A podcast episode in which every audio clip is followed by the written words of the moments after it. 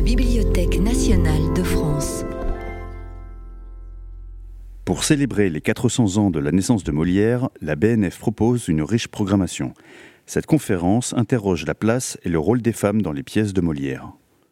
Donc ben, bonsoir à, toutes et à tous. Je suis vraiment très heureux de vous accueillir ici pour le troisième rendez-vous de ce cycle Molière, euh, en parallèle de l'exposition Molière, le jeu du vrai et du faux, que vous avez peut-être déjà vu, et qui en tout cas se poursuit à la BNF jusqu'au 15, janvier. Euh, je suis euh, très heureux de pouvoir échanger aussi avec mes, mes, trois invités. Alors, euh, une de nos invitées aurait dû être sur place, mais euh, Suzanne Aubert a été, on va dire, coincée par les grèves de transport, et donc euh, elle, est, dans la région de Bordeaux, je crois, et elle n'a pu nous rejoindre en, chair et en os, mais elle sera là, et bien la voilà. Bonsoir, bonsoir Suzanne. donc Suzanne est, comédienne. Elle a travaillé notamment avec, euh, avec David Lescaut et avec Stéphane Braunschweig. Euh, avec, on se souvient de la mise en scène du Canard sauvage d'Ibsen où elle jouait le rôle d'Edwige. Euh, elle travaille aussi avec Rémi Brachet à, plusieurs reprises et elle est actuellement en, tournée avec La Cerisée de, Thiago Rodriguez que vous avez peut-être vu à, l'Odéon ou à Avignon. Euh, elle est parmi nous ce soir, particulièrement pour son interprétation euh, remarquée d'Agnès dans, euh, dans l'école des femmes de, Stéphane Braunschweig il y a maintenant quelques, quelques années, mais qui est vraiment une interprétation très forte qui, qui nous intéresse d'interroger ce soir pour ce débat qui a pour, pour thème donc Molière et les femmes, Molière et les rôles de femmes, euh, sujet qui, euh, qui je l'espère, euh, vous, vous intéressera.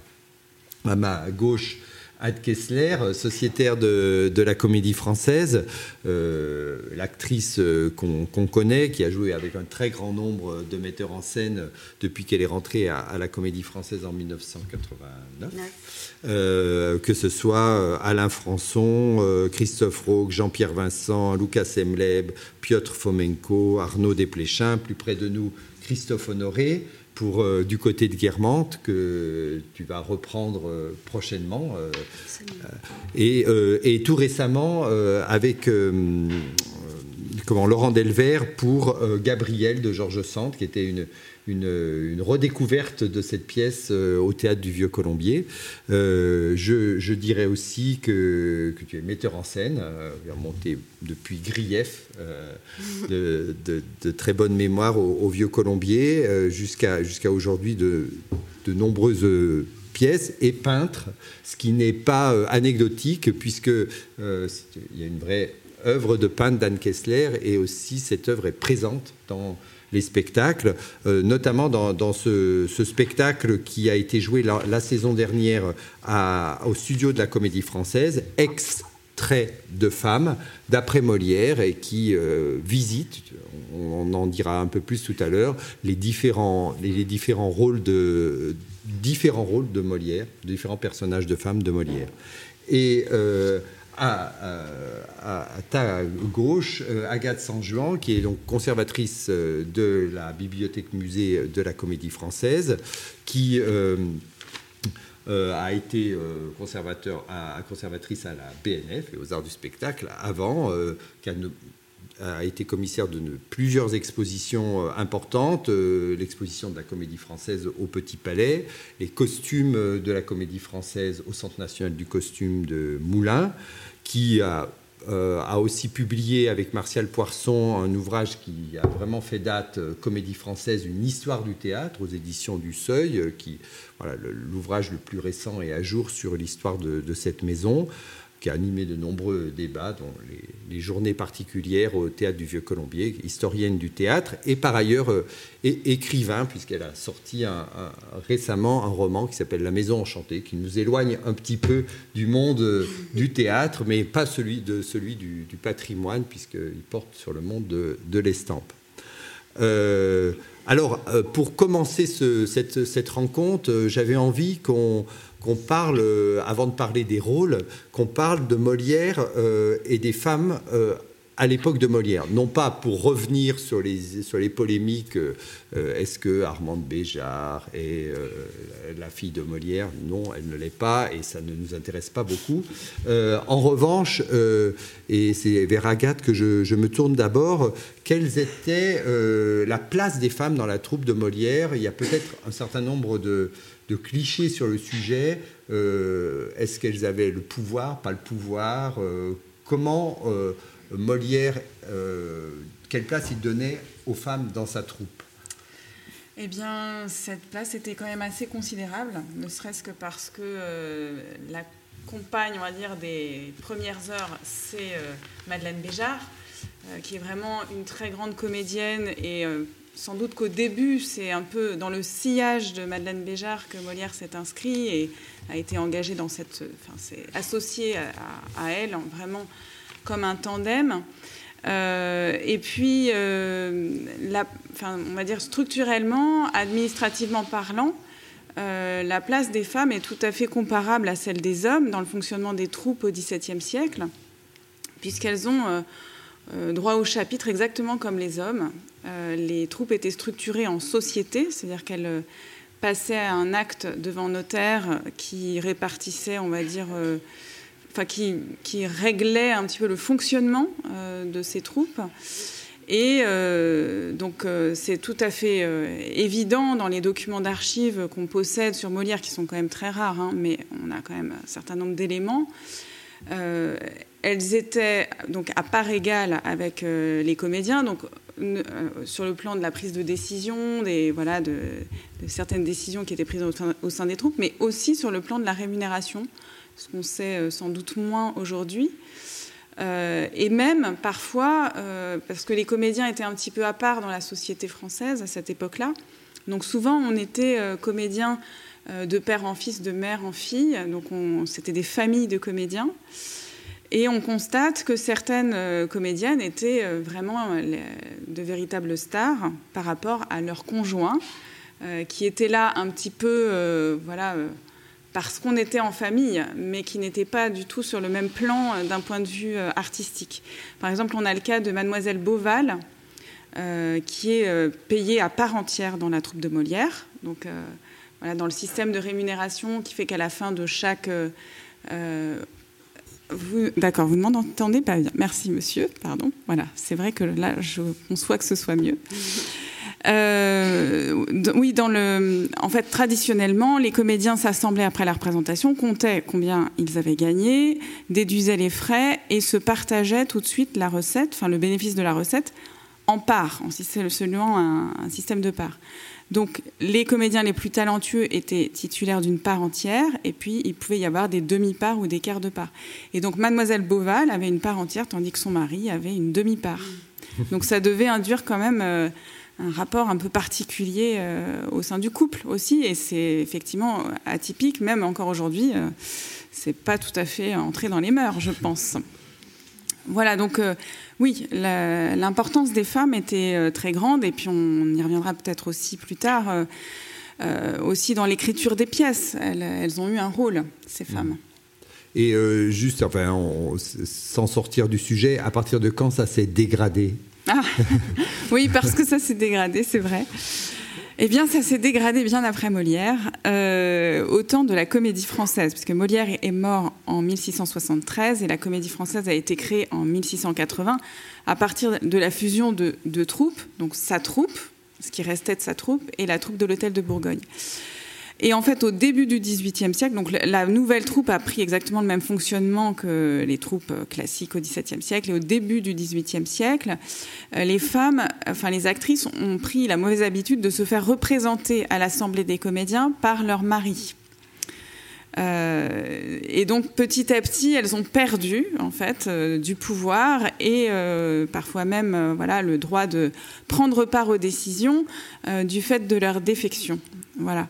Mais après, c'est une histoire qui est pleine de rebondissements. Par exemple, au milieu du XVIIIe siècle, c'est très étrange. Il y a une période où tout d'un coup, on voit instituer une sorte de comité de femmes euh, qui vont administrer le théâtre. Alors ça a l'air d'être malheureusement d'assez courte durée. Euh, mais on sent qu'il y a eu une réaction à ce moment-là, voilà, de quelques femmes qui ont essayé de prendre le pouvoir au sein de la troupe, et sans doute qu'on leur a laissé, puisque ça devait être des tâches assez écrasantes quand même, d'administrer un théâtre en même temps qu'on joue. Et alors, en, faisant un grand saut dans, le temps, Anne Kessler, est-ce que Aujourd'hui, euh, l'égalité règne à la comédie française euh, et dans le monde du théâtre, comme elle règne, dit-on par exemple au Théâtre du Soleil, où chacun est sur le même plan. Est-ce qu'on peut dire qu'il y a une, difficulté à être une comédienne femme dans la troupe Non, moi je ne le ressens pas comme ça du tout, je ne l'ai jamais ressenti. Euh, en revanche, c'est un vaste débat parce que je pense quand même que en tant que femme, euh, la façon dont on a été élevé, la façon, euh, ça, ça, s'induit quand même euh, partout. Je trouve, enfin, je ne sais pas comment expliquer ça. c'est pas parce qu'on est dans la troupe que tout à coup on va, on va enlever toute notre éducation ou toute notre.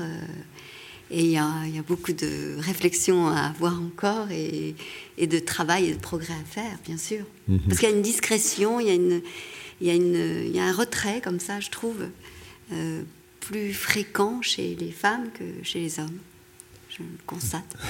Et on peut être, euh, on peut être doyen, ou plutôt doyenne de la comédie française, euh, si on est une femme. Ah oui, bien sûr, puisque le doyen, le doyen ou la doyenne, c'est pas la personne la plus âgée, c'est la personne qui est là depuis le, le plus, depuis, enfin qui est là depuis longtemps.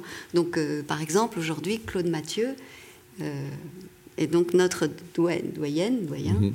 Et voilà. Mhm. Euh, alors un mot, euh, Suzanne Aubert, je pense que vous nous entendez. Euh, est-ce que, alors au-delà de, de, la, de, la, comédie française, dans, dans, le monde du théâtre tel qu'il est aujourd'hui, est-ce qu'il y a une, une difficulté une à être une comédienne par rapport aux comédiens, ou est-ce que vous ressentez qu'il y a un traitement assez assez égal euh, des, femmes dans, le, dans les troupes que vous avez, euh, les distributions auxquelles vous avez appartenu ah, J'ai la sensation qu'en tout cas, il y a la tentative que ce soit euh, le plus égal possible, bien sûr. Mais moi, pour revenir en plus sur ce qu'on disait auparavant, j'ai l'impression que là où se situe l'inégalité, et c'est aussi un peu ce que j'imagine être la défection des femmes à l'Assemblée euh, par exemple de la comédie française, j'imagine que c'est aussi une question euh, de rapport aux enfants, euh, à la maternité par exemple. Et je crois que pour les femmes, ce qui est plus difficile, c'est par exemple un jour d'avoir des enfants. Où là, euh, et eh ben, quand on a la chance d'être déjà installé, par exemple, de, connaître plein de gens, ça peut bien se passer. Mais sinon, on peut très vite euh, comme on dit dans ce métier-là, sortir des radars. Et, ça, je pense que c'est une, vraie difficulté, par exemple, pour les jeunes comédiennes où, il y a des âges comme ça, où il y a un choix à faire qui, je trouve, n'est pas forcément euh, aussi, aussi fort chez, chez les hommes. Au, XVIIIe siècle, euh, en fait, la maternité au théâtre est considérée comme c'est cité comme ça dans les archives, dans une maladie interdite. C'est-à-dire qu'en fait, elles payent euh, une amende quand elles tombent enceintes euh, et qu'elles sont obligées de s'absenter sur une période la plus courte possible, hein, puisque c'est vraiment de l'ordre de quelques semaines. Mais euh, donc c'est tout à fait, enfin ce que ce que vous dites, Suzanne, se vérifie malheureusement dès le XVIIIe siècle. Et c'est au XVIIIe siècle qu'il y a eu cette ces femmes qui ont, qui ont pris un peu plus de pouvoir. C'était peut-être lié à ça. Oui, et d'ailleurs, euh, enfin donc euh, ces débats sur ces maladies entre guillemets euh, qui ont lieu donc dans les années 1770-1780, il y a une très forte réaction des comédiennes au sein de la troupe qui se voilà qui s'élève contre cette pratique de l'amende qu'on inflige à, ces, à, ces, comédiennes. voilà, donc il y a des débats au sein de la troupe à cette époque-là. Mais cette loi, elle ne peut être prise, elle ne peut avoir été prise que par des hommes. C'est probablement, et même, je dirais même par euh, les supérieurs hiérarchiques, on va dire, euh, des comédiens, qui étaient l'administration royale, très probablement. ça, peut encore arriver euh, aujourd'hui. De, bon, moi, j'ai j'ai un physique assez jeune, donc j'ai beaucoup joué de personnages assez jeunes. Donc être enceinte, par exemple, c'était très compliqué pour jouer héros dans La Nuit des Rois, qui dit à la fin je suis une vierge et c'est sa dernière réplique. Et enceinte, ça, ça, passait moyen. Et, euh, et, par exemple, un metteur en scène m'a déjà dit euh, Ah, j'avais pensé à toi pour tel rôle, mais euh, ensuite j'ai oublié parce que je croyais que tu étais enceinte. Et ça faisait deux ans que j'avais accouché. Et c'est des, des, choses comme ça où, voilà, bah, je pense que l'inégalité, alors on, peut, on peut continuer à débattre sur ce sujet qui n'est pas forcément le bon, mais en tout cas, je pense que les hommes et les femmes là-dessus euh, ont quand même un décalage. Oui, et en même temps, moi je pense qu'il faut continuer à se battre, mais, mais euh, j'ai entendu euh, souvent, enfin on m'a dit par exemple que la femme de Pitoef jouait Edwige, que tu as joué, et que j'ai joué et elle était enceinte de 5 ou 6 mois pendant qu'elle jouait cette, cette adolescente. Je pense qu'il y, a des, y a des choses aussi qui... Ça veut dire que c'était il y a un peu plus longtemps et peut-être qu'aujourd'hui ça ne serait pas possible. C'est bien qu'il faut continuer d'être très vigilante et très très combative parce que euh, on croit toujours qu'on progresse et quand on, regarde dans l'histoire euh, ben, on, se rend compte que aujourd'hui, sur certaines choses, c'est beaucoup moins bien que ça ne l'était même il y a 50 ans. Oui, c'est ce qu'on se disait un peu en introduction entre nous, c'est qu'il y a un autre rapport aujourd'hui à la convention théâtrale, c'est-à-dire qu'en fait, il y a certaines périodes où on pouvait accepter que euh, justement des personnages comme Agnès, par exemple, soient joués par une, euh, une comédienne enceinte. Donc ça, c'est un peu à contrario par rapport à ce que je vous disais précédemment. Mais en fait, on voyait une comédienne exceptionnelle en train de jouer un rôle qu'elle maîtrisait parfaitement. Et on oubliait finalement euh, qu'elle avait des caractéristiques physiques euh, qui ne correspondaient pas au rôle. Euh, donc il y a certaines périodes où ça fonctionne comme ça, le théâtre, où on est vraiment sur une convention. On écoute un texte, on écoute des personnages euh, qui sont incarnés par de grands comédiens, mais euh, finalement, le, voilà, enfin, le corps a finalement moins d'importance que, que, le pouvoir d'incarnation de la voix, quelque part. voilà. Et, à d'autres périodes, c'est plus difficile à accepter, c'est sûr. En tout cas, euh, voilà, c'était important, je pense, de, replacer effectivement euh, cette, euh, le rôle des actrices dans la, troupe de Molière et de montrer, comme, comme on le disait, qu'effectivement, l'évolution, elle n'est pas linéaire, elle ne va pas toujours vers le, vers, le progrès et le mieux. Et que, donc, alors donc, c'était peut-être pas si mal pour les femmes dans la troupe de Molière, mais, mais qu'en était-il des personnages et des rôles? Alors, je, je, voulais juste vous citer quelques lignes de Catherine Yegel que vous pourrez trouver dans le catalogue de l'exposition où il y a à la fois des textes euh, sur euh, Molière et sa postérité, des textes, on va dire, de chercheurs et de, spécialistes, et aussi des témoignages d'artistes. Et euh, Catherine Niegel, c'est-à-dire presque cet entretien avec elle qui a décidé, enfin qui nous a incité à faire ce, ce débat, nous disait Molière a écrit pour les hommes et pas pour les femmes. Les grands rôles chez Molière sont pour les hommes. Les servantes sont des personnages d'une grande humanité. Elles jouent le rôle des mères absentes, mortes le plus souvent, et prennent la défense des jeunes gens. C'est ce qu'elles ont de passionnant. Mais on ne connaît pas leur vie intime. Elles sont là pour sauver la situation, pour prendre en charge la folie de leur maître. On ne sait pas si elles aiment, si elles sont aimées, si elles rêvent de se marier. Elles ne parlent jamais d'elles. Pour une actrice, ce sont des personnages assez frustrants à jouer. J'aurais bien, j'aurais préféré jouer les rôles d'hommes qui sont bien meilleurs, même les valets comme Scanner. Donc j'ai trouvé cette, euh, cette, affirmation euh, très, très forte, euh, intéressante. alors, Anne, justement, par rapport à, dans le, à propos d'extraits de, femmes. Au contraire, euh, tu dis ben, les meilleurs rôles chez Molière, c'est pour les femmes. Alors, euh, qu'en est-il et comment cette, euh, ces propos de Catherine Niegel te font réagir? C'est très intéressant et je, comprends. Je ne peux pas dire que ce qu'elle dit n'est pas clair, intelligent et je peux très bien comprendre ce qu'elle veut dire, mais d'abord, il n'y a, pas que des servantes chez chez, Molière. Et c'est vrai que souvent les personnages de servantes sont, sont les, les plus beaux, enfin sont mm. très très beaux pour moi, en tout cas. moi, je les trouve passionnants, les, personnages de, femmes de Molière comment j'ai la sensation que Molière n'enlève pas son âme euh, de, poète pour, pour, pour euh, quand il se met à faire parler une femme. Je, je pense que effectivement, il est un homme et il fantasme la femme, il a, mais enfin, il est artiste et, il s'en approche et, hum, lorsqu'on doit les incarner, euh, on n'a pas la sensation de ne pas faire parler une femme. D'ailleurs, quand on, lit dans la littérature, on voit bien les, romanciers qui, qui, font parler des femmes, on se demande s'ils ont s'ils ont été femmes ou s'ils ont. Et puis il y a aussi la chose, c'est que euh, il n'y a pas une si grande différence, en tout cas pour moi, entre un, homme et une femme. Et, ils aiment, ils, souffrent, ils, euh, euh, ils, désirent des choses. Et, alors, enfin, je suis pas très claire, mais comment dire Là, ce que tu, tu, me mets tout de suite la parole de Catherine et. et euh, mais ce qui était très beau dans ton spectacle, c'est que tu montrais que euh, finalement tous ces personnages que tu incarnais les uns à la suite des autres, ils formaient presque une vie.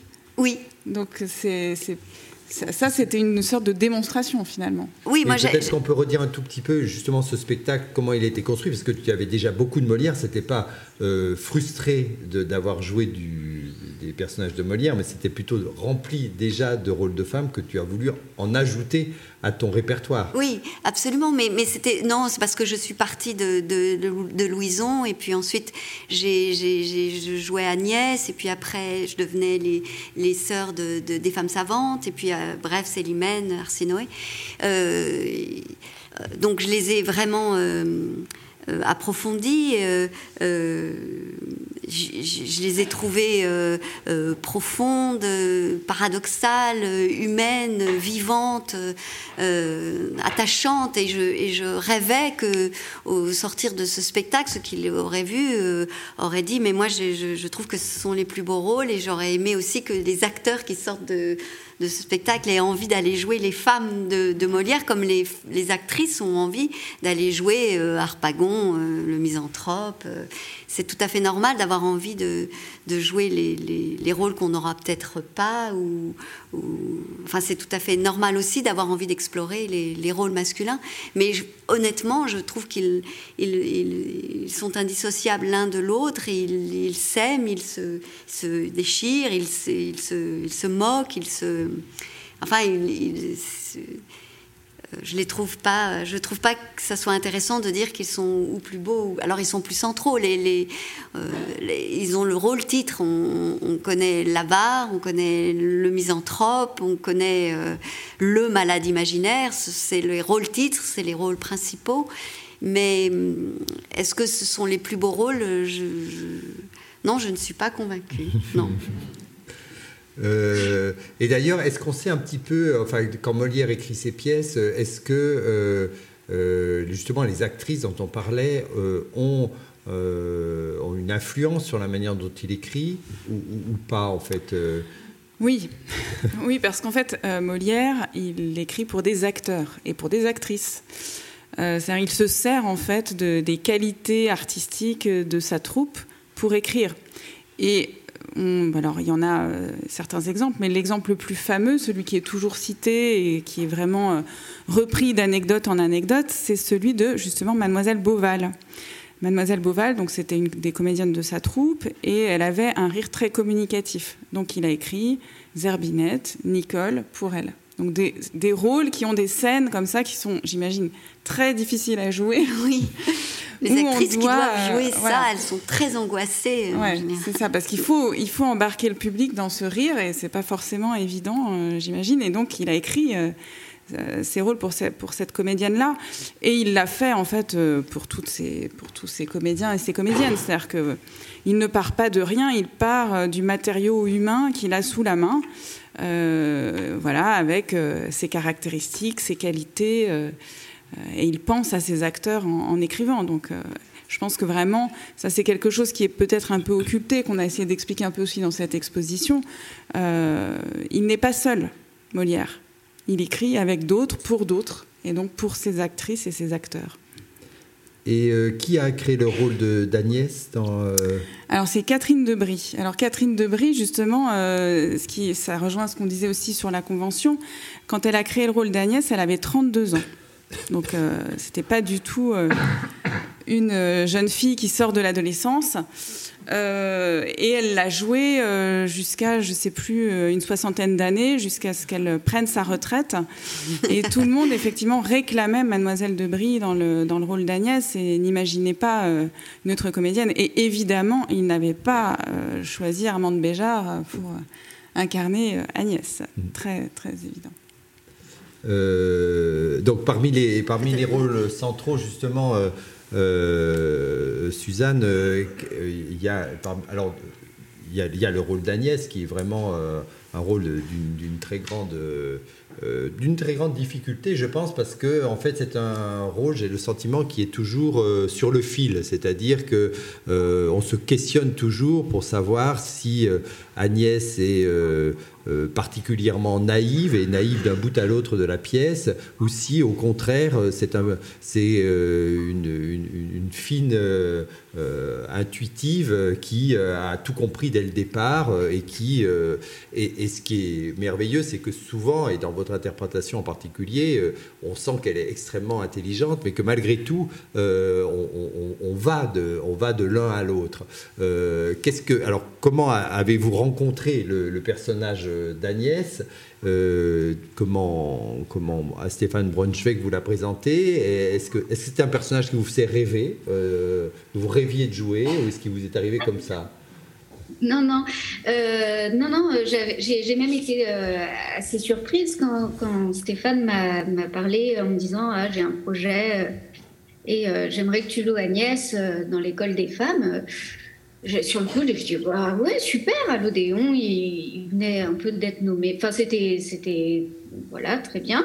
Puis j'ai relu la pièce et je me souvenais de, des images qu'on a. Donc, j'avais vu la mise en scène de Jean-Pierre Vincent avec Lynn Thibault, euh, qui est une actrice qui me, que, j'aime énormément. Euh, j'avais euh, regardé la, captation de Adjani. Bien sûr, qui, était magnifique. J'avais plusieurs choses en, tête euh, d'Agnès, d'Agnès, mais en effet, à chaque fois, comme une Agnès très naïve. Et en le lisant et en discutant avec Stéphane, parce que à la base, il voulait faire un décor, donc finalement, ça n'a pas été ça. Donc, il parlait d'une salle de sport.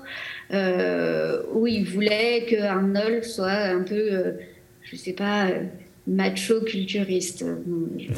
Et, je me souviens que c'est Claude Duparfait qui était distribué dans le, dans le rôle d'Arnold et que finalement, il y avait quelque chose qui collait pas tout à fait. Donc, c'est devenu une sorte de. sans, juger. C'est devenu une sorte de, prison de verre. Quoi. C'est plus parti là-dessus. Et, euh, et, à partir de là, euh, moi, j'ai plongé dans un trip des personnes, euh, de tous les enfants, ou de, voilà, même au-delà de rôle de femme, tous les enfants qui n'ont pas eu accès au monde, tous les enfants auxquels on cache des choses. Alors, il y a, ça a été assez passionnant parce que par exemple, je crois que c'est au début de, Moon Palace de Paul Auster où il cite comme ça tous les noms des enfants qu'on appelle les enfants sauvages, entre guillemets, donc qui ont une intelligence, mais qui n'est pas, euh, pas l'intelligence du savoir. Euh, et puis, j'avais même lu euh, des choses sur Natacha Kampusch qui, avait été enfermée donc, pendant des années et puis qui, quand elle sort de là, elle n'avait pas les codes. Et, et c'est vrai que je me suis dit, ce qui est intéressant, c'est qu'elle n'a pas les codes, mais que du coup, dans tout ça, elle a une franchise et une intelligence. Et pour moi, elle est très franche. Mm. Elle sait ce qu'elle a à, dire ou à ne pas dire, enfin ce qui est dangereux pour elle dans sa rencontre avec Arnold. Mais j'ai l'impression qu'en fait, elle, euh, c'est une femme qui s'assume plutôt euh, plutôt, fortement au vu de ce qu'elle a vécu. Je ne sais pas si c'est très clair ce que je dis, mais... Euh. Si, si, en fait, effectivement, on, a le sentiment d'ailleurs que c'est une femme forte, peut-être aussi qui progressivement, au cours de la pièce,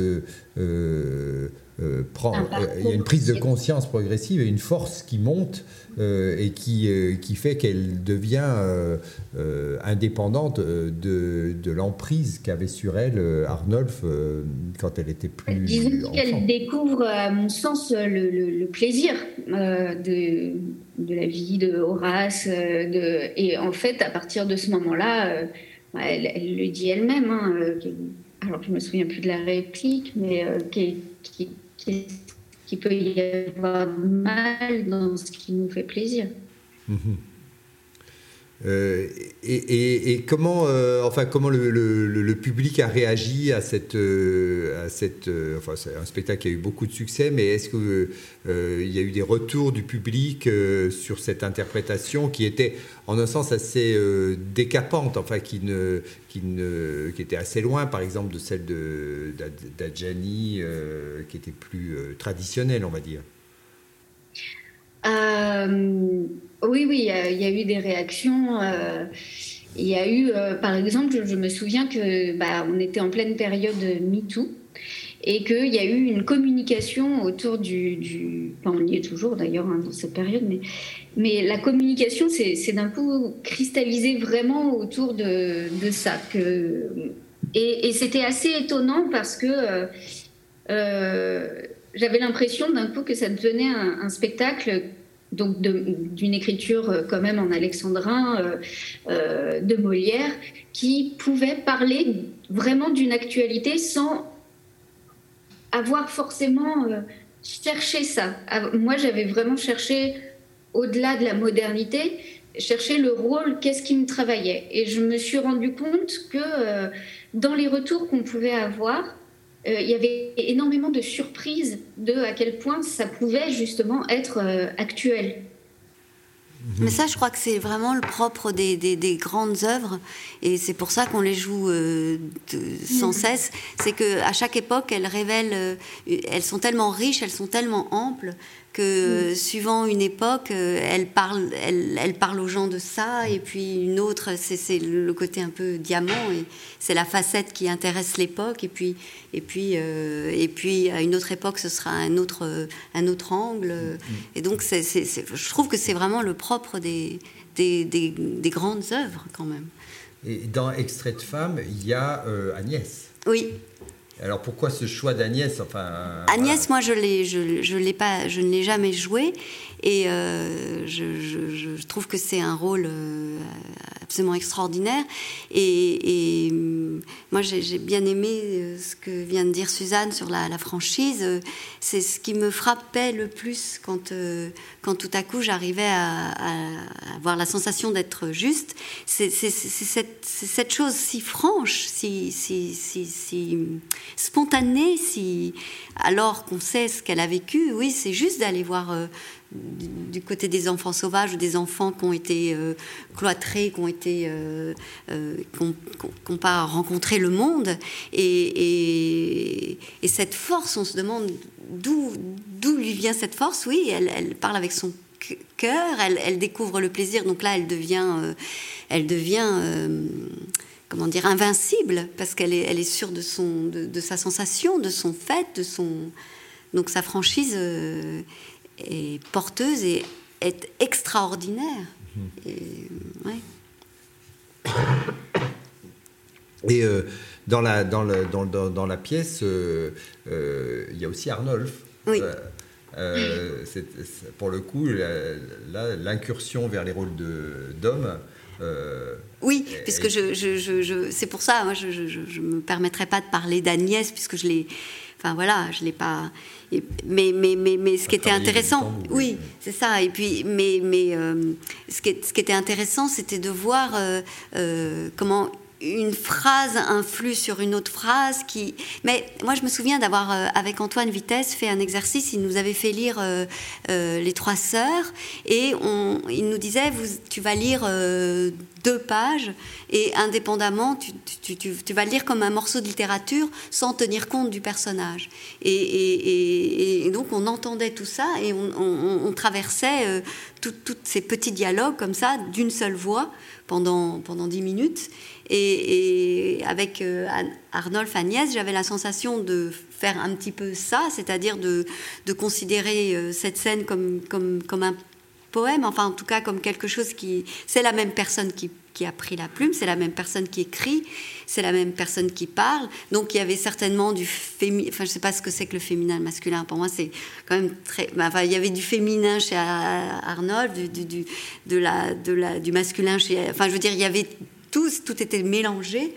Et, et, euh, et pourtant, on entendait très très bien la situation, le dialogue, le conflit, la, la, la, la chose qui s'entende pas, la, chose qu'il ne faut pas dire, euh, la, gêne qui, s'empare de, le, malaise, le, le, mal-être, parce qu'il arrive, il est très sûr de lui, il sait très bien ce, que va être sa vie, et, puis tout à coup, il est face à une personne qui a qui n'est pas tout à fait ce qu'il attendait, qui est plus du tout ce qu'elle était, qui, qui, qui, lui pose des questions, qui lui répond si franchement, et, et, lui, il est embarrassé, il est beaucoup plus névrosé, beaucoup plus, beaucoup plus, euh, euh, voilà. Et ça, c'était assez passionnant de, de, de, voir la complexité de cet homme face à cette, euh, face à cette jeune fille.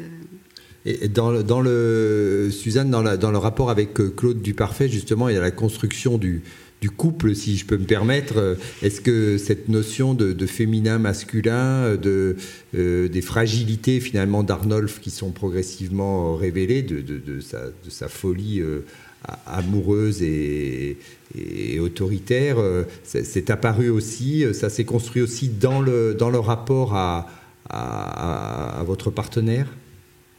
Ah oui, oui, complètement. Euh, je, me souviens de, la, de, donc il y a les scènes à la fin où, où euh, à un moment Claude se, met en slip en lui disant je te cajolerai, je te, je te bichonnerai. Euh, et il s'était mis à chanter une fois je te cajolerai. il, nous faisait quelque chose de, de, de terrible à la fois, mais mais c'était marquant à quel point, en effet, euh, je me suis dit, ah là, en fait, Agnès, elle est ancrée. Elle, elle sait ce qu'elle veut, ce qu'elle ne veut pas. Lui, par contre, Arnolphe, qui a un rôle que je trouvais extrêmement complexe parce qu'il enfin, finalement, Agnès, elle parle peu, mais ce qu'elle dit, elle le dit d'une façon où elle grandit au fur et à mesure et on sait où elle va. Enfin, moi, j'avais la sensation qu'elle me donnait de la force aussi. Et j'avais l'impression que il passe son temps à faire des allers-retours. Dès la première scène, il est, il est pas sûr de lui quand il parle à, ses camarades, à ses servants. Il ne sait jamais où se situer vraiment. Et, euh, et du coup, c'est vrai qu'en face de ça, dans le, le couple, entre guillemets, moi, j'ai eu l'impression d'être vraiment euh, dans la possibilité de, de juste lui envoyer une, une forme de, bah voilà, euh, comme disait Anne, une forme de, franchise, parce que lui aussi, sa fragilité était euh, vraiment, euh, il était friable face à, il est friable face à Agnès, quoi. oui, c'est extraordinaire. Complètement. Alors il y a d'autres, il y a d'autres personnages de femmes. On a évoqué un peu les servantes. Peut-être Agathe, euh, est-ce que tu peux nous, nous, nous, dresser, peut-être rapidement, mais la, la, la, typologie, enfin les différents types de de femmes qu'on trouve chez Molière Oui, alors euh, déjà, il y a toutes celles qui se situent dans le cadre familial. Euh, parce que donc toutes les strates de la société sont représentées et en premier lieu celles qui se trouvent au sein de la famille. Donc il y a euh, des mères, il y a des filles surtout. Des mères, il n'y en a pas tant que ça finalement. Et elles sont justement des personnages parfois un peu poussés, un peu extrêmes, les filles. Dans la famille aussi, on peut inclure quand même euh, les servantes et les soubrettes, parce qu'elles font à cette époque-là vraiment partie de la famille. Euh, et puis, ce qui est intéressant, c'est que ça, c'est des personnages qu'on peut euh, analyser un peu comme des types, quelque part, qu'on retrouve dans le reste du répertoire dramatique à l'époque. Et puis, il y a des, personnages comme ça, plus poussés, comme celui d'Agnès dont on vient de parler, qui pourrait se rapprocher de ces fameux caractères qui font la particularité du tête de Molière. puisqu'on dit que c'est un homme qui a vraiment inventé le théâtre enfin, les caractères au théâtre. Alors évidemment, qui sont plus flagrants dans des personnages comme Harpagon, le misanthrope, voilà, Argan, etc. Mais quand même, je me dis que peut-être Agnès ou Célimène, ce sont des personnages qui s'approchent de ces caractères euh, parce que justement ils ont un caractère d'universalité. Euh, donc que ce soit donc l'ingénue Agnès euh, qui n'est pas si ingénue que ça, c'est ça qui est intéressant, c'est que en fait c'est à la ça montre un caractère qui n'est pas figé, c'est-à-dire qui évolue dans le temps. donc Agnès, elle part, oui, d'une situation d'innocence et elle évolue, elle va découvrir le plaisir, le désir. Et puis, alors, donc, Célimène, a priori, c'est la coquette, donc qui existe aussi dans, le répertoire de cette époque-là. Donc la coquette, c'est celle qui va entretenir euh, plusieurs relations amoureuses, qu'elle ne conclut pas forcément d'ailleurs, mais euh, voilà, euh, elle aime avoir des amants, comme on dit à l'époque. mais elle est versatile aussi vis-à-vis de ces, relations avec ses amants. Donc, elle a une complexité qui en fait véritablement un caractère aussi, je trouve. Euh, ce, personnage de, de Célimène. Et puis je dirais qu'il y a peut-être encore un autre caractère euh, qu'on pourrait un peu caractériser aujourd'hui des fashion victimes. Mhm. Donc euh, les précieuses, les femmes savantes, celles qui cèdent un peu trop voilà, au, travers de la société, peut-être. Mhm. Voilà. J'espère ne pas en avoir oublié. Peut-être que vous allez compléter. Non, mais il y, en a plein. Mais c'est euh, par exemple, je, oui, les femmes savantes, j'aurais toujours envie de les défendre quand même plus que, enfin plus que les, précieuses aussi. De, mais comme la pièce a pas, les femmes savantes, c'est une pièce là aussi, c'est une, grande œuvre, c'est une, pièce très forte. Euh, je pense que Molière constate des, choses comme ça qui, évoluent et, et c'est presque une pièce de science-fiction. Il se dit alors alors si on, donnait euh, euh, absolument le pouvoir aux femmes et si tout à coup euh, elles se mettaient à, en savoir plus et en savoir tout court et qu'est-ce qui se passe, où, l'homme va-t-il... enfin, c'en est fini de la phallocratie, c'en est fini de... et voilà, il met, il met ça en lumière et c'est quand même assez assez intéressant, assez vertigineux. Mais comme je, le disais tout à l'heure, je pense que euh, c'est toujours à tout, il faut toujours combattre. C'est toujours euh, il y a pas, enfin il y a progrès et puis il y a, il y a, régression et puis il y a progrès et puis il y a régression. Et, euh, et, moi je considère que quand un auteur écrit Les femmes savantes, il y a quand même une, envie de, de, de, montrer un portrait d'une société qui, qui, qui, devrait ou qui pourrait évoluer. Ou, voilà. Donc, euh, Il me semble que pour les femmes savantes, justement, qui est quand même. Alors là, c'est des, des, des, personnages qui sont ridicules, enfin, en tout cas, qu'on peut euh, jouer comme ridicules euh, pour faire rire, et que c'est peut-être là où.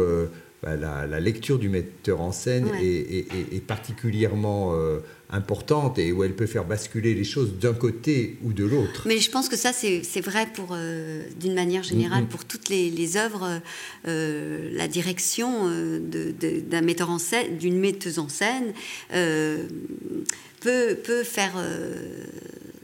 D'ailleurs, oui, on peut sortir après avoir vu Tartuffe et dire c'est pas une bonne pièce parce que parce que la pièce a été mal mise en scène et que et que soit on s'y est ennuyé, soit on trouve que c'est plus du tout d'actualité, soit je ne sais pas. Mais enfin, ce, que je veux dire, c'est que la, mise en scène, elle est, elle est très très importante. Mhm. Et pour des, des, des, pièces comme euh, Les femmes savantes ou, même Les précieuses, c'est d'autant plus important que ce sont des pièces où, vraiment euh, euh, c'est pas difficile de faire que la femme est ridicule et...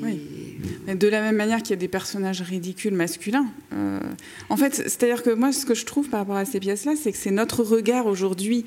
Euh, je vais essayer de pas m'embrouiller, hein, mais c'est-à-dire aujourd'hui, ça nous choque particulièrement de voir sur scène des femmes ridicules parce qu'on a une attention par rapport à ces problématiques. Mais finalement, Molière, il traite les hommes exactement de la même manière. Enfin, il y a autant d'hommes ridicules chez Molière que de femmes ridicules. Donc, euh, c'est vrai que c'est plus. Enfin, évidemment, les femmes savantes, elles sont un peu regroupées, je dirais. Mais, euh, mais en fait, moi, ce que je me disais par rapport aux femmes savantes, c'est qu'on pourrait, je pense, très bien euh, complètement inverser. l'interprétation, c'est-à-dire les, faire interpréter par des hommes. Et d'ailleurs, ce que je lisais, c'est que le, le, personnage de Philaminte, donc on va dire, la, maîtresse femme dans cette pièce-là, elle était interprétée par Louis Béjart. Donc, ah oui, qui interprétait aussi par ailleurs euh, Madame Jourdain, Madame, euh, Jourdain ou Madame, Pernel. Madame Pernel, oui. Donc en fait, les, les, caractères les plus poussés euh, de ces femmes ridicules, c'était interprété par des hommes. Alors est-ce que c'était pour ridiculiser les femmes ou est-ce que c'était parce que euh, parce que c'était pour amplifier le ridicule? Je pense que c'était davantage ça que de réellement euh, ridiculiser les femmes, quoi. Mhm.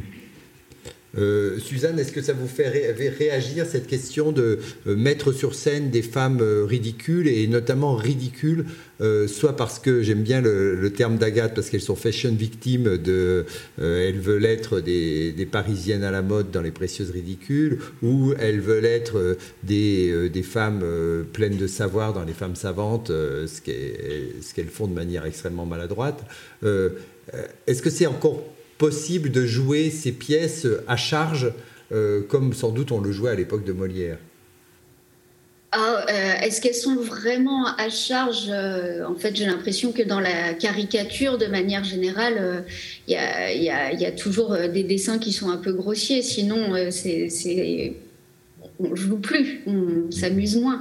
après, en effet, il n'y a pas grand-chose à sauver dans leur intellect sur certains moments, mais comme c'est très juste de dire qu'il y a certains hommes qui sont aussi comme ça. Alors souvent, ils ont quand même un peu plus de quoi se défendre ou des moments euh, dans les pièces de Molière ou dans mon souvenir, hein, j'ai l'impression qu'on leur trouve des failles un peu plus facilement que euh, être juste fashion victime. Mais euh, même une fashion victime, elle a des choses à sauver.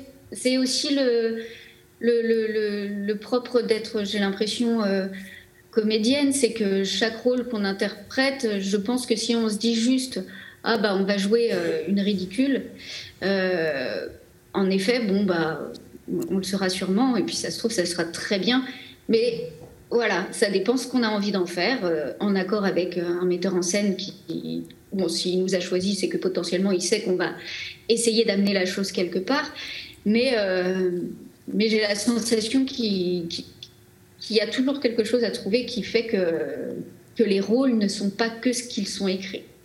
Oui, et alors finalement, je me disais aussi en vous écoutant que ce qui relie tous ces rôles, c'est quand même aussi la question de l'éducation des femmes. Et c'est là où il est quand même très, euh, euh, très novateur, euh, Molière. C'est que quelque part, c'est une manière de dénoncer l'ignorance dans laquelle on maintient les femmes.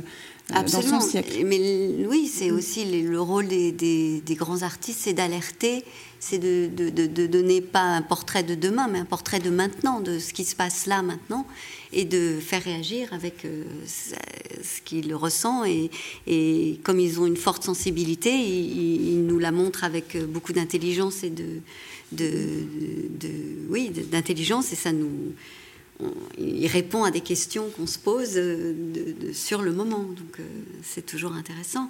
Et puis je pense que là, par exemple, vous parliez des, fashion victimes, mais moi je pense que euh, ça peut aussi être une souffrance, une souffrance extraordinaire de pas être, de pas avoir le truc qu'il faut absolument avoir. Et c'est aussi dans cette souffrance que, que le dans une souffrance peut-être qu'on dirait pathétique, mais c'est une souffrance quand même.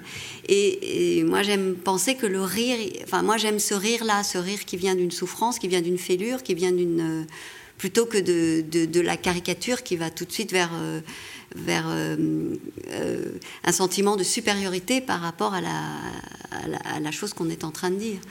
Donc c'est beaucoup plus intéressant de voir un interprète voulant absolument être au jour, être la plus belle, être et là tout à coup on va avoir quelqu'un qui va nous faire de la peine, nous faire rire, euh, on va la comprendre, on va reconnaître euh, soit euh, nos tares à nous, soit on va reconnaître notre voisin, enfin on, va reconnaître de l'humain.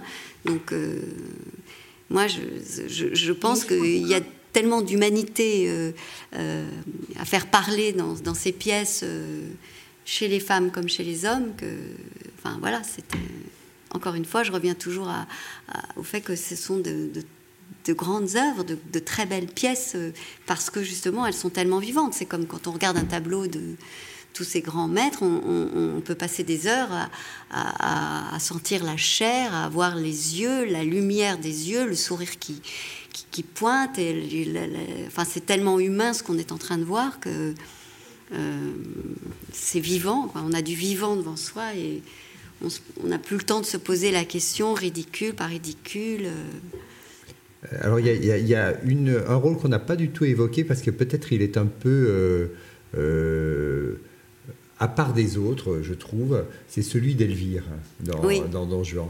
Parce que, alors c'est un personnage, d'abord, elle a que deux scènes, euh, donc euh, on la voit, il y a comme deux apparitions d'Elvire, de deux Elvire euh, extrêmement différentes.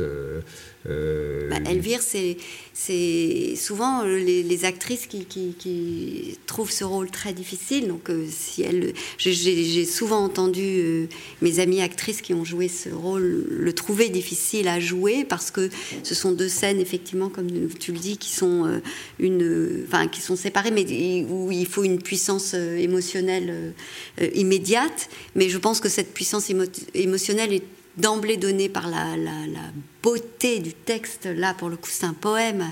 les deux fois, c'est phénoménal. il faut faire confiance. Moi, je pense que souvent, on dit tellement que c'est difficile qu'on on enlève on, enfin, on, lit déjà l'interprète qui se dit oh là là j'ai quelque chose de difficile à faire et de le vivre comme un chemin de croix moi, moi je trouve ça absolument magnifique et, c'est la femme blessée c'est je me, je, me, disais même que je sais pas, j'avais la sensation qu'il était devenu tellement une femme, Molière, quand il a écrit cette Elvire. Je me, je me l'imaginais en train de pleurer à la fin de, de, son écriture. Enfin, je, le sens tellement dedans, tellement. Euh, je pense qu'il l'aime, Elvire. Enfin, je ne me pose pas du tout. Euh, euh, je pense que c'est un personnage extraordinaire. Ah oui, c'est un personnage magnifique. Suzanne, vous avez eu l'occasion de travailler Elvire ou vous avez envie de travailler Elvire? Ah, c'est un rôle que je trouve très très beau. Moi, j'ai pendant ma formation au, TNS, euh, j'ai fait travailler, bah, j'avais une carte blanche que j'ai mis en scène et euh, on a travaillé sur Elvire Jouvet 40. Euh, et c'était pour moi une, vraie bonne excuse pour travailler Elvire, puisque toutes les filles de ma promotion jouaient Elvire. Et je leur avais demandé un, travail, donc c'est aussi la chance qu'on a dans ce genre d'école de pouvoir expérimenter des choses comme ça. J'avais demandé à toutes les filles pendant les vacances de m'envoyer des vidéos d'elles dans des situations euh, à la plage, euh, sur un terrain de foot, dans un café en train de travailler, où d'un coup elles, arrivaient et elles disaient à quelqu'un Ne soyez point surpris dans juin de me voir à cette heure et dans cet équipage, ce qui n'est pas forcément là adapté tout de suite à la situation, mais il faut que je vous dise quelque chose. Et l'urgence de dire d'Elvire, euh, pour moi, c'est d'une beauté.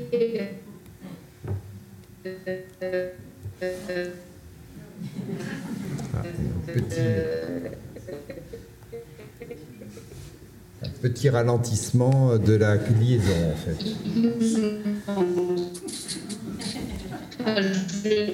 Je, trouve que justement, ce rôle qui est si difficile, euh, j'ai pas entendu un truc. Je crois qu'il y a un décalage. Il y a eu un petit problème de liaison, mais c'est rétabli. Ok. Vous disiez quoi? Pardon. Non, non, non. non, on, euh, avait envie que tu redises ce que tu venais de dire parce que c'était beau, mais on a été un peu. Voilà. Sur la beauté. Euh, tu disais la beauté de, ce rôle. Oui, la, beauté de, de l'élan d'Elvire, euh, de, comme dit Jouvet, euh, dès la marche d'Elvire dans son arrivée, on doit sentir sa décision, son urgence de dire. En fait, je trouve que ce rôle de femme, là où il est précieux, c'est qu'il a une urgence de dire. Et derrière, presque la logorée amoureuse, ou, c'est quelque chose qui est très physique au final. C'est il faut, il faut déballer euh, tout ce qu'on a à dire et, je trouve très beau de lui donner comme ça que deux fois la parole et, d'avoir autant de autant d'urgence dans la parole. Bah, d'ailleurs après elle, elle meurt. Hein, et puis du mal à accepter. Non, Moi, moi j'ai eu en plus la sensation. Euh, alors que c'était toutes les femmes. C'est-à-dire que euh, euh, je, enfin peut-être que je, je, ne connais pas dans mon entourage euh, de, femmes qui, qui, ne puissent pas se reconnaître à un moment donné dans Elvire, dans une femme blessée, une femme. J'ai été très étonnée par ça et je. c'est vraiment un, c'est une cathédrale. Non, pas une cathédrale, mais c'est extraordinaire ce rôle. Vraiment. Et j'adore ce que tu sur l'urgence.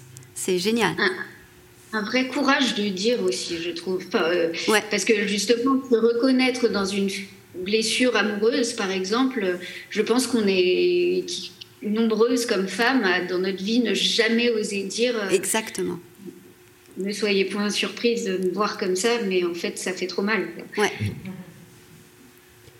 Et ça peut même réveiller des, des, des blessures qu'on avait euh, gentiment euh, euh, mis de côté en disant ben moi ça m'a pas fait mal, je me suis bien organisée, tout s'est bien passé, je suis passée à autre chose, voilà. Et puis tout à coup on réentend ce texte, s'il est interprété justement, ça ça réveille en nous des choses et on fait oh là là je croyais que c'était passé mais pas du tout et voilà, ça nous fait regarder cette euh, réalité en face et euh, aussi, oui, parler de courage. Je trouve ça magnifique, d'urgence et de courage. Magnifique. Donc là, on peut pas dire qu'il n'est pas donné une oui, partition. Oui, je crois qu'on a, on a, bien, bien montré. Enfin... oui, je veux. Euh, vous vouliez ajouter quelque chose? Ah non, non, pardon, je suis un peu en décalé, je pense. Ok, ok. ok, Donc, euh, en tout cas, oui, euh, effectivement, la richesse et la, profondeur des, rôles de femmes chez Molière est, incontestable. Indiscutable. Alors, j'aurais peut-être envie, avant peut-être de donner la parole à, à celles et ceux qui voudraient poser des questions, euh, de poser une dernière question, parce qu'en préparant notre exposition, euh, alors évidemment, on a fait un travail, euh, on va dire, un peu méthodique pour recenser les mises en scène de Molière, et, enfin, tu me corriges si je me trompe, mais il y a très peu de metteuses en scène de Molière. Oui, alors de manière générale, jusqu'à des périodes récentes, il y a quand même très peu de metteuses en scène. Mm. Donc je pense que c'est ce qui explique aussi euh, euh, ça. Euh, bon, néanmoins, il y en a quand même à la comédie française un certain nombre, notamment Catherine Yegel. Justement, oui. Catherine, elle a beaucoup monté. Voilà. Il y a Macha Makayev qui a monté Les femmes savantes. Il y a quelques femmes, mais quand même, on, était très frappés sur le fait que bon, Anne-Laure Liégeois a monté un don Juan. enfin, bien sûr, on en trouve quelques-unes, mais quand même. Peut-être que les metteuses en scène ont plus envie de faire parler les, les autrices. Les... Bah, d'ailleurs, c'est intéressant aussi que j'ai l'impression qu'il y a plus de les metteuses en scène mettent en scène Don Juan Ouais. Euh, Julie Brochen, Anne-Laure Liégeois, ou, ouais. je sais pas. Là, ça me saute à l'oreille euh, comme ça, mais, euh, mais en effet, j'ai l'impression que, que peut-être euh, il y a des questions qui, comme ça, d'emblée, sont, sont, sont, chopées plus rapidement dans le texte par, par certains textes. Mais le, le, le Don Juan est la plus belle pièce de Molière. Alors, petite, parenthèse, petite publicité. Euh, vous connaissez, on vous a parlé de l'exposition qui se trouve dans la galerie Mansart. Elle se prolonge dans le musée de la BNF, dans un espace qu'on appelle la Rotonde.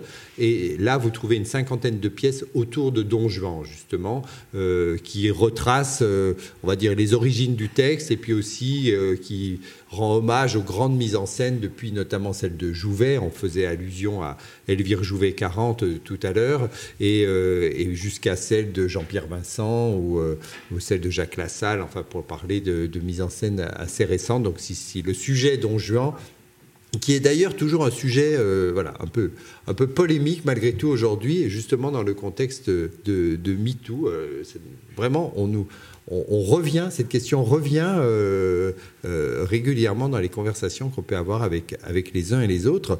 oui, non, moi je me demandais, en fait, finalement, malgré tout, il n'y avait pas euh, une statue du commandeur Molière qu'on n'osait pas toucher, euh, voilà, qu'on se permettait pas. Moi, je trouve dommage, voilà, que, qu'il n'y ait, pas plus de femmes qui se saisissent de euh, de l'avare, de ah, moi, du bourgeois. J'aimerais beaucoup monter l'avare, mais je, je oui, ben c'est aussi les directeurs de théâtre qui demandent aux gens de monter ci, de monter ça, et qui ne font pas forcément appel à.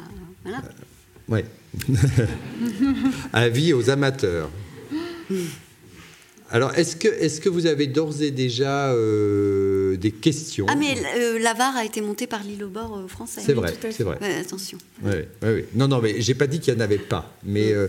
j'ai le sentiment qu'il y a un frein qui est peut-être plus, plus, plus fort que pour d'autres. D'autres auteurs. c'est possible, oui. Mais, moi, j'ai longtemps commencé des, spectacles où les metteurs en scène disaient ah, nous allons travailler cet auteur, c'est vraiment un misogyne. Ah ça, ils ont adoré ça pendant pendant. Et je me disais bon, alors je, je euh, tous. Et, et, et, et, quand on les regarde, je pense que si on est vraiment un grand artiste et qu'on est misogyne, alors on n'est pas vraiment un grand artiste. Ça, je suis désolée, je suis catégorique. Et, je pense parce que euh, d'abord, c'est se couper de la moitié du monde. Je vois pas pourquoi euh, ils, ne raconteraient des histoires qu'à la moitié du monde et qu'ils disent. Oh, j'ai du mal à croire ça. Et je pense souvent que euh, c'est leur propre misogynie qui mettait en valeur et, et c'était eux qui lisaient la pièce comme ça. Parce que souvent, on n'est pas là pour montrer. Les, les auteurs n'écrivent n'écrivent pas des, pièces avec des, bien sûr, tout, ils ont beaucoup beaucoup de défauts les personnages. Ils sont, euh, ils sont, mais ils sont humains. Ils sont, ils sont euh, jaloux. Ils sont, mais ils sont humains. Et, je pense qu'ils mettent la même férocité euh, dans les caractères masculins comme dans les caractères féminins. Mhm. Et, voilà. Sauf que... une question assez brûlante pardon, euh, c'est une question assez brûlante aujourd'hui, même dans les écoles de théâtre. Euh, moi, là, je commence un cycle euh, avec les licences 3 de la faculté de, théâtre de Bordeaux. Et j'ai décidé de justement les faire travailler sur les rôles qui, ne les font pas rêver, où ils trouvent qu'ils ont des, des, défauts comme ça. Et Molière revient énormément. C'est-à-dire que c'est quelque chose aujourd'hui où, en premier abord, on peut tellement euh, se dire, voilà, ces caractères-là, euh, on peut, ils sont trop grossiers, ils sont datés, ils sont. Mais quand on creuse, en fait, la richesse de, Molière, après, c'est ce qui fait que, nous, en tant qu'artistes, nous, on, aime ça, creuser aussi. Et eh ben, c'est très très riche, justement, pour les faire travailler, de chercher là où, pourquoi ça les gêne. Qu'est-ce qui fait que euh, ça gratte quelque part? Et, il se passe des choses formidables. Oui, et moi, il y a un auteur que j'aime beaucoup qui est Eugène O'Neill et qui qui, qui, qui, qui, tous ces personnages, quand on décrit, il décrit, c'est toujours, mais des, des, des, il y a personne qui est beau, il y a personne qui est gentil, il y a personne qui est, c'est toujours euh, euh, la bouche amère, le regard torve, pour décrire. Alors l'acteur se dit bon, bah, alors je dois jouer euh, ce type au regard torve, euh, aigri. Euh, et puis petit à petit, on travaille l'œuvre. Et, évidemment, il y en a. Il y a de l'aigreur, il y a, y a, mais il y a bien d'autres choses. Il y a de l'humanité surtout. Et c'est pas désagréable d'attaquer des, des des, des, des, personnages, on parle de personnages, qui, ne, qui ne nous impressionnent pas, parce que interpréter des mythes, des, belles femmes, des beaux hommes parfaits, des héros, des gens lisses. Peut-être que ça peut donner envie comme ça euh, pendant cinq minutes, mais ça n'est pas, euh, ce ne sont pas des humains quoi. Les humains sont faits de, défauts, de, de rancœur, de, de, beauté aussi cachée. De, enfin voilà, c'est compliqué. C'est pas mal de commencer par les défauts, oui. Et donc en fait, ce que tu ça dis, décomplexe en plus. Voilà. bon, allez. Mais que c'est aussi des personnages complexes et c'est aussi ça qui est assez extraordinaire dans tous les personnages de Molière, mais en particulier les femmes. Et je me rends compte qu'on n'a pas parlé d'Elmire. Oui, non plus. Ah, euh, c'est qu'en fait, euh, ben, on peut les interpréter de manière très différente. On peut avoir beaucoup de subtilité en fait dans l'analyse de ces personnages et donc en donner euh, des portraits différents quelque part, selon les époques, selon les mises en scène, et c'est pas forcément le cas de, de, tous les auteurs de cette époque-là, en tout cas. Donc je pense que c'est ça aussi qui est vraiment extraordinaire, quoi. C'est euh, oui, il y a des traditions de jeu aussi euh, chez les actrices et euh, des manières d'interpréter les, rôles qui sont dans un sens ou voire dans un sens quasiment inverse. Quoi. C'est, par exemple, pour Elmire, c'est le cas. Quoi. Mhm. Il y a des Elmire très, très honnêtes, voilà, absolument fidèles, et puis il y en a d'autres qui sont beaucoup plus séductrices et qui ont un rapport de, voilà, beaucoup plus complexe avec euh, le personnage de Tartuffe. Oui, oui, ambigu avec, avec Tartuffe.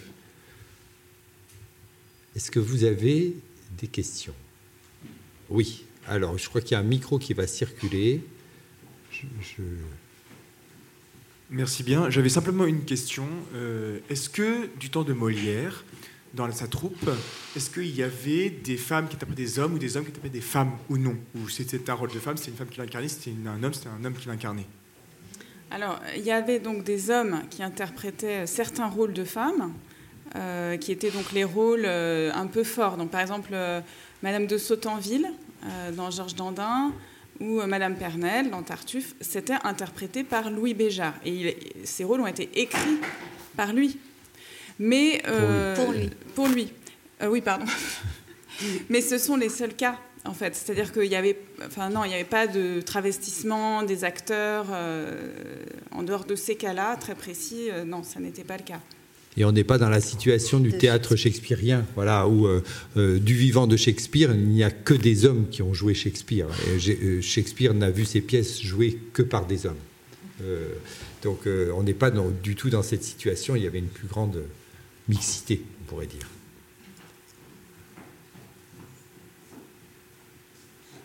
Euh, bonjour, et merci pour euh, toute cette conférence. Et euh, je voulais poser surtout une question à Anne Kessler, parce que je vous avais vu jouer extrait de femmes, et, la, scène, la première scène des femmes savantes entre Armande et Henriette.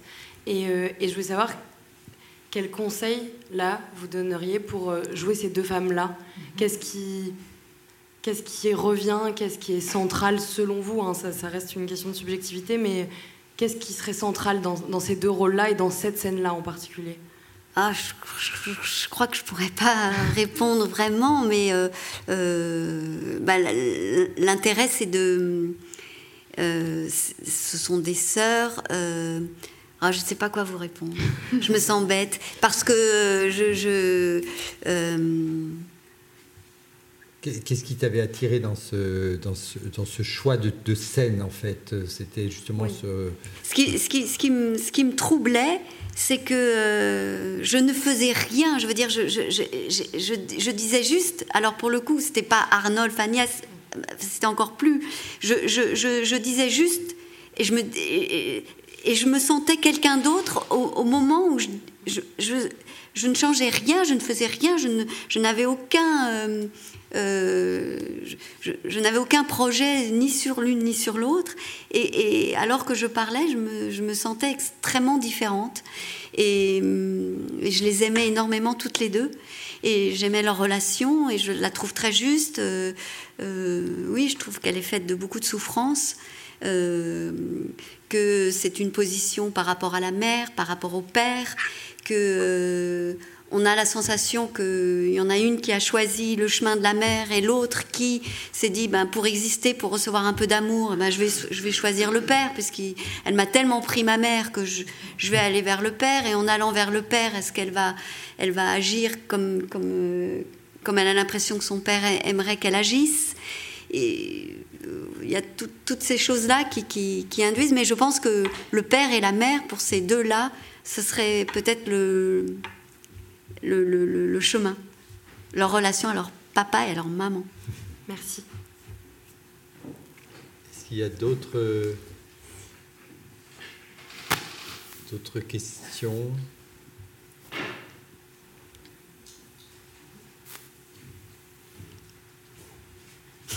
Voilà, on a encore un peu.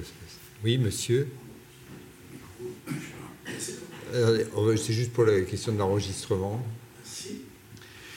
Oui, je voulais euh, évidemment, comme euh, j'imagine tout le monde ici, remercier pour les choses très importantes qui ont été dites sur le, les personnages de femmes de Molière, que évidemment seules les femmes peuvent dire. Je voudrais juste sur le personnage d'Elvire ajouter quelque chose. Vous en avez parlé avec admiration, c'est un très beau personnage, la pièce est admirable, mais vous avez parlé des deux scènes, et dans la deuxième, Elvire apporte le pardon et elle demande la euh, métamorphose de Don Juan. Alors c'est dans un contexte évidemment très chrétien qui est celui du, du XVIIe, celui-ci l'est beaucoup moins, et on est plus sur les problématiques de MeToo qui ne sont pas du tout les mêmes, mais il faut se rappeler qu'à l'époque, pour une femme, d'avoir été euh, considérée d'épouser un homme et que cet homme l'abandonne est à peu près une des pires avanies qu'elle ah peut subir. Donc, revenir vers Don Juan et lui dire euh, prenez soin de vous, moi je vais rentrer au couvent parce que je suis condamné socialement, mais vous, au moins, sauvez-vous. Du coup, elle devient, je dirais presque, la mère de Don Juan qui corrige un enfant. Tu as, fait des erreurs, tu as fait des fautes, tu as, tu as péché, c'est un mot, je ne sais plus s'il existe encore. Tu as péché et moi, je viens prier pour toi. Et là, il y a un rôle universel, qui n'est pas un rôle féminin, qui est, le rôle du pardon. Et il est interprété par une femme au moment où Don Juan se perd, et je trouve ça admirable. Et c'est un immense rôle de femme, évidemment. Oui, c'est pour ça, je pense que j'imaginais Molière en larmes et, enfin, se, retrouvant. Euh, oui, c'est juste, mais c'est drôle ce que vous dites sur le, rôle de mère, parce que dans mon, dans, mon solo, je, je, passais de Elvire à Madame Pernelle. Et les deux premières phrases de Madame Pernelle, je ne savais plus si, elles appartenaient à Elvire ou si elles appartenaient à Pernelle, puisque Pernelle fait un peu. Euh, alors, bien sûr, l'aigreur, enfin, l'aigreur. Le, euh, c'est pas Elvire, c'est sûr. Mais ce personnage qui devenait mère, après avoir. Euh, ça fonctionnait d'une manière très troublante. Donc, c'est. Voilà. Merci beaucoup. alors, s'il y a. Est-ce qu'il y a une question? Oui, madame a une question. Je voyais juste une question à savoir si vous auriez euh, la possibilité de donner des références de livres permettant d'approfondir la question du rôle des femmes dans les pièces de Molière. Ah, et eh bien ça, ça se tourne vers les bibliothécaires que nous sommes, mais... Euh, Je pense que c'est une sacrée colle. Ouais. Approfondir les rôles de femmes euh, de, quelle façon pour les, pour les, études, pas du tout dans le sens euh, théâtre, comédie, euh, pas, pas, dans le sens acteur, mais vraiment pour étudier sociologiquement, à l'époque de Molière, le rôle des femmes donc dans les rôles de ces pièces. Comment vraiment, est-ce que vous avez des ouvrages qui permettent d'approfondir ce... Alors, moi, je ne pense pas qu'il y ait d'ouvrages spécifiques sur le sujet, il ne me semble pas, hein, mais bon. Euh, par contre, euh, il y a quand même des ouvrages qui donnent beaucoup de clés d'analyse. On, en revient toujours à la biographie de Georges Forestier, quand même, qui est vraiment. Euh, enfin. Comment dire Il est au plus proche de l'époque. Donc, par exemple, justement, les précieuses ou les femmes savantes, il est capable, lui, de resituer les choses dans cette époque-là précisément. Nous, on peut en avoir une interprétation aujourd'hui par rapport à notre époque, mais c'est vrai que c'est assez euh, admirable la manière dont euh, il décrypte l'époque de Molière. Donc moi, j'aurais tendance à donner cette mm. référence-là, euh, parce qu'on peut lire cette biographie sous cet angle-là. Il donne vraiment des informations sur les personnages féminins systématiquement pour chaque pièce, à chaque, à chaque création. Donc, donc oui, et puis pour approfondir aussi La Pléiade, qu'il a publiée avec Claude Bourqui, Euh, oui, parce qu'on peut préciser que dans cette euh, biographie, c'est vrai qu'il fait référence, qui est paru en 2018, euh, c'est ça ou 2000, oui. non seulement il y a vraiment sur l'histoire de Molière factuelle, il y a beaucoup d'informations sur le contexte historique, mais aussi des analyses des pièces. vraiment sur la, construction des pièces elles-mêmes. Donc c'est un ouvrage historique, mais aussi littéraire et dramaturgique, si on veut. Voilà, donc après, on va y réfléchir. et dans la Pléiade, dans les notices des pièces, c'est encore plus poussé, je dirais, cette analyse-là, euh, analyse des pièces. Donc euh, forcément des personnages, et il donne toutes les indications aussi de distribution, celles qu'on a. Euh, donc c'est vraiment des, oui, des ouvrages qui rassemblent beaucoup d'informations. Merci beaucoup. Il y a une question ici. C'est pour vous demander une réaction peut-être. Euh, il y a un personnage, enfin, il y a plein de personnages dont on n'a pas pu parler, mais euh, moi j'aimerais parler de le personnage d'Armande dans l'impromptu de Versailles. Euh, et donc dans cette façon qu'a eu euh, Molière de mettre en scène son rapport à sa femme, bien sûr avec toute une distance, hein, c'est pas autobiographique, mais c'est quand même lui-même qui se met en scène dirigeant sa femme et lui faisant tenir des propos. il, se, il se montre lui en mari bourru et elle lui dit ses quatre vérités. Et comme on le voit en ce moment dans le spectacle euh, Jean-Baptiste Armande et les autres mis en scène par Julie Déliquet à la Comédie Française et, euh, qui montre un Molière euh, avec un rapport assez ambigu. En tout cas, on on peut pas écrire ça en étant misogyne et en même temps, il tient lui, il se met en scène en train de tenir des propos relativement, enfin en tout cas de rudoyer sa femme. Et donc cette, cette figure de lui-même, est-ce que vous, quand vous le voyez sur scène en ce moment à la Comédie Française, ça vous fait réfléchir sur sa façon d'écrire les rôles de femmes bah, c'est-à-dire que comme c'est Julie Deliquet qui a mis en scène, elle, a, beaucoup valorisé euh, euh, Armande, euh, enfin valorisé. mais moi, je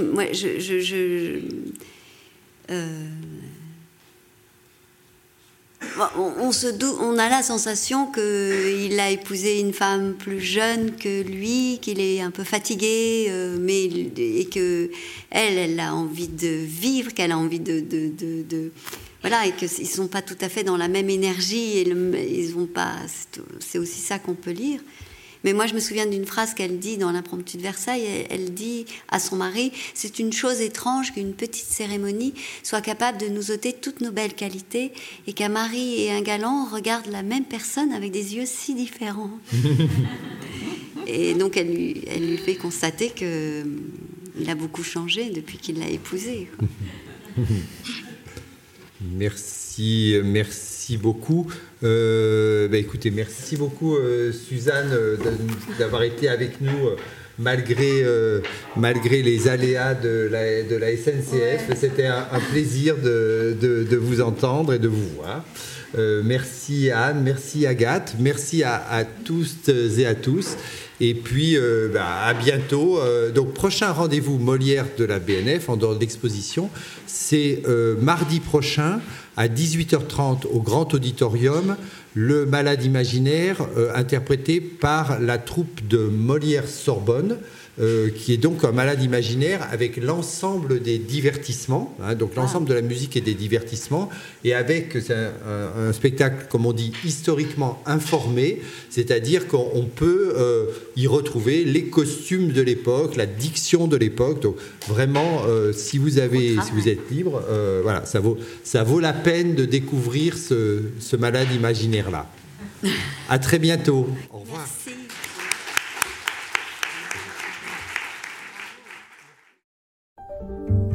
venez d'écouter un podcast de la Bibliothèque nationale de France.